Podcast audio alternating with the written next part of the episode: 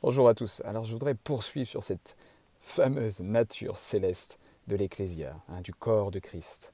Euh, pas comme une idée théologique et théorique, mais qui concerne également et de près la vie et la pratique euh, de l'Ecclésia, de cette communauté de la résurrection du Christ vivant en elle, et où cette communauté est absorbée et greffée dans le Christ vivant, dans l'environnement céleste.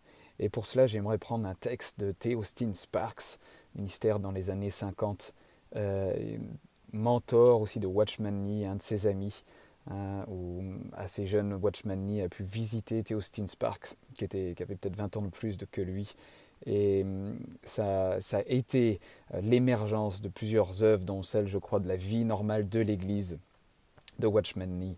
Euh, et j'aimerais vous lire un texte de T. Austin Sparks qui parle de ce lien si étroit entre cette révélation et l'essence même, l'essentiel de l'aspect céleste et de ce qu'est l'Église et de sa vie euh, dans, l'aspect pratique euh, entre croyants, entre frères et sœurs. Donc je lis son texte.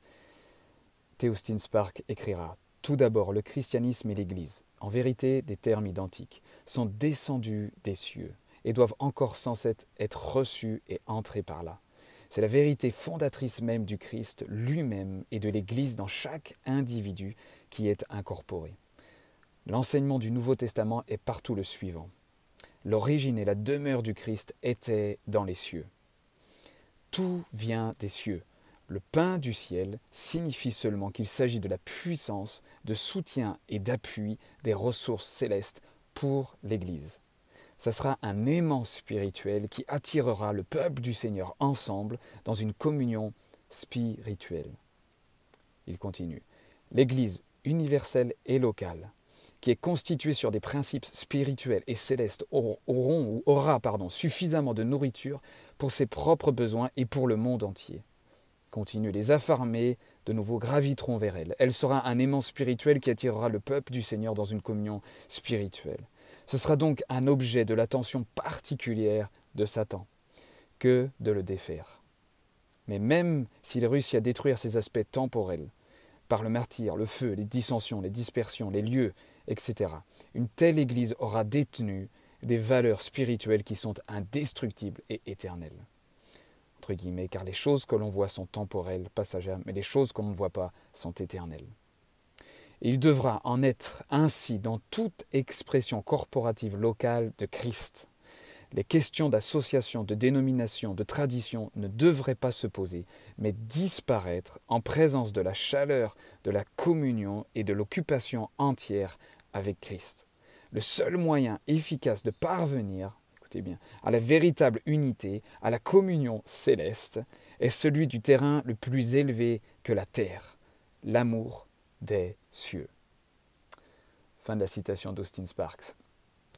On voit le cœur, la, pensée, intelligence remplie de sagesse de T. Austin Sparks, euh, qui fait étroitement le lien entre l'Église dans sa substance même, sa pratique, c'est-à-dire euh, l'expérience même de la communion entre frères et sœurs, centrée, unie dans le Christ vivant et sa résurrection, et la nature même céleste, qui est la communion céleste, qui est l'affection et les pensées des saints qui sont fixés, qui sont attachés à l'environnement céleste. Colossiens 3, 1 jusqu'au euh, verset 3. Fixez toute votre attention, vous pensez votre affection vers les choses d'en haut, là où Christ est assis à la droite de Dieu. Je ne vais pas poursuivre trop longtemps cette vidéo parce que le but était simplement de lire ce texte d'Austin Spark. Je vous invite, je le mettrai en commentaire enfin en texte sous, YouTube, ainsi que la source euh, de ce texte de Theostin Sparks. Mais ce qui est assez, euh, assez ironique, assez drôle dans tout ça, je me rappelle en 2008-2009, euh, j'avais lu déjà beaucoup beaucoup de textes de Theostin Sparks. mon épouse m'avait gentiment imprimé beaucoup de textes d'Austin Sparks. Et, et c'était des textes entre autres sur la cité céleste, sur la Nouvelle Jérusalem, la mer d'en haut dont nous sommes issus. Et là aujourd'hui, je retombe sur ce texte, sur la nature céleste, le lien si étroit dans le besoin essentiel de la révélation du céleste concernant l'Église et sa pratique, sa vie euh, entre les saints. Donc c'est tellement beau de voir combien c'est important de saisir cette révélation que Théostine Spar, qui a plus de 50 ans, oui même 70 ans quasiment, euh, a enseigné et transmet avec une telle sagesse, une telle intelligence. Je crois que nous sommes dans cette saison actuellement, vraiment dans cette génération où cette révélation est la plus adaptée à être entendue, reçue et vécue pour chacun d'entre nous. Euh, L'Ecclésia est prête et je crois est tellement fatiguée, lassée euh, des enseignements, des enseignements. Bien sûr que je suis pour la puissance même de l'enseignement, du renouvellement de notre intelligence, d'une compréhension euh, spirituelle qui littéralement éclate les forteresses et les, et les verrous que Satan peut mettre dans nos vies juste pour que la vérité du Christ vivant puisse éclater dans nos vies, puisse surgir comme vraiment un vent violent et faire péter littéralement les barrages autour de nous. Et que cette dimension céleste où Jésus lui-même qui était dans le Père et le Père qui était dans lui-même, va toujours prier le Père qui est dans les cieux. Si nous revenons à une simplicité assez basique, si Jésus lui-même constamment parle du Père qui est dans les cieux, si vous relisez les évangiles, et que lui-même dit que le Père est en lui et que lui-même est dans le Père, cela veut dire clairement que la dimension et l'environnement céleste euh, étaient la plateforme, le terrain d'action vraiment de la conscience, de la foi de Christ pour lui-même lui qui était dans, le Père qui est dans les cieux, et le Père qui dans les cieux se trouvait et demeurait dans le Christ. Il s'agit de la même révélation pour nous aujourd'hui. Demeurez en moi, Jésus nous dira, et moi en vous. Ainsi, ainsi, vous porterez beaucoup de fruits. Ou encore, le Fils ne peut rien faire de lui-même, excepté ce qu'il voit le Père faire. Où se trouve le Père Dans les cieux. Éphésiens 2.15 ou 2.16, je ne sais plus bien par lui, par le Christ, nous avons tous accès dans un seul et même esprit, le Saint-Esprit, accès, ou en grec vraiment ce terme, littéralement ce droit d'accès au Père qui se trouve où? Dans les cieux. Donc nous avons besoin, c'est une génération que nous traversons où l'enseignement théologique, euh, les vérités même qui peuvent rester théoriques, euh, finissent par nous lasser parce que nous avons besoin d'entrer dans l'expérience de la nature la plus, la plus profonde et j'allais dire la plus spontanée, la plus véridique de l'Ecclésia, c'est-à-dire le corps du Christ, c'est-à-dire le corps de là où demeure la tête, c'est-à-dire dans les cieux. Alors bien sûr, ce corps de Christ vit sur terre, mais son mouvement, son être et sa vie, comme dira Paul, euh, est dans et en Dieu lui-même. Euh, Colossiens 3.3, car vous êtes morts et votre vie est cachée avec le Christ en Dieu.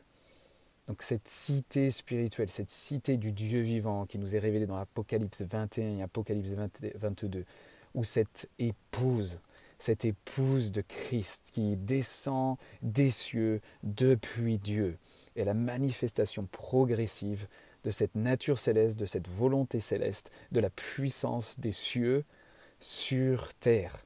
Que ton royaume vienne, que ta volonté soit faite sur la terre comme elle est dans les cieux. Voilà, je vous laisse avec ce texte de Take Austin Spark. N'hésitez pas à le relire euh, et, et qu'on puisse, j'allais dire, vraiment être vulnérable, s'ouvrir au poids de la révélation, vraiment de la nature, de l'identité céleste, mais aussi de la pratique et de ce que ça veut dire dans l'aspect concret du corps de Christ sur terre, de vivre cette union spirituelle du céleste entre les saints, entre les frères et sœurs, afin de manifester, afin de vivre, afin de porter vraiment cette ecclésia que Jésus a dit sur cette pétra, sur cette pierre, cette pierre, l'homme et la révélation qui vient d'en haut. Ah, Sois béni, Père, parce que c'est le Père qui est dans les cieux qui t'a révélé, qui t'a révélé cela. Voilà, soyez bénis, que cette révélation puisse porter du fruit, puisse croître en nous euh, et nous libérer, vraiment nous, nous, libérer, j'allais dire, de même certaines pratiques où on continue de mélanger le vieux vin avec les nouvelles outres, ou alors même les anciennes outres avec le nouveau vin. Saint-Esprit, on a besoin de toi, afin que l'esprit de révélation éclaire, illumine, soit le flot de lumière pour que notre intelligence, pour que la pensée la plus profonde en nous, l'affection de notre cœur soit, soit réajustée, réajustée dans notre héritage, le véritable héritage de Christ que nous avons dans la lumière. et que le Père nous a qualifiés, nous a rendus capables, hein, vous vous rappelez de cette vidéo, nous a qualifiés, nous a rendus capables d'avoir part, de partager à ce lot, à cet héritage, dans la lumière, dans la lumière, dans l'environnement de gloire du Père. Là nous sommes dans le Christ. Voilà, bénédiction, et je prie que, le Saint-Esprit fasse son chemin en chacun d'entre nous pour, euh, pour ces saisons et cette génération et les défis que nous avons de nous, vous le voyez de plus en plus. Cette ecclésia, euh, cette église a un besoin, un tel besoin de porter sur elle ce que le Christ Jésus a vraiment mis sur ses épaules. Soyez abondamment bénis et à bientôt.